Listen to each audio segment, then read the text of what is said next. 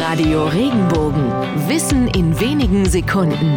Alltagsfragen leicht erklärt. Wieso surfen wir im Internet? Anfang der 90er Jahre arbeitete eine amerikanische Bibliothekarin an einem Zeitungsartikel über ihre Arbeit im Internet.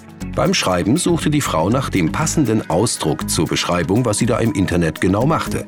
Die Antwort fand sie direkt vor sich. Auf dem Mauspad der Bibliothekarin war ein Surfer abgebildet. Und Surfen passte ziemlich, fand die Frau. Denn schließlich reitet der Internetbenutzer wie auf einem Surfbrett auf einer Datenwelle um die ganze Welt. Der Zeitungsartikel erschien unter der Überschrift Surfing the Internet. Der Begriff durchs Internet surfen war geboren.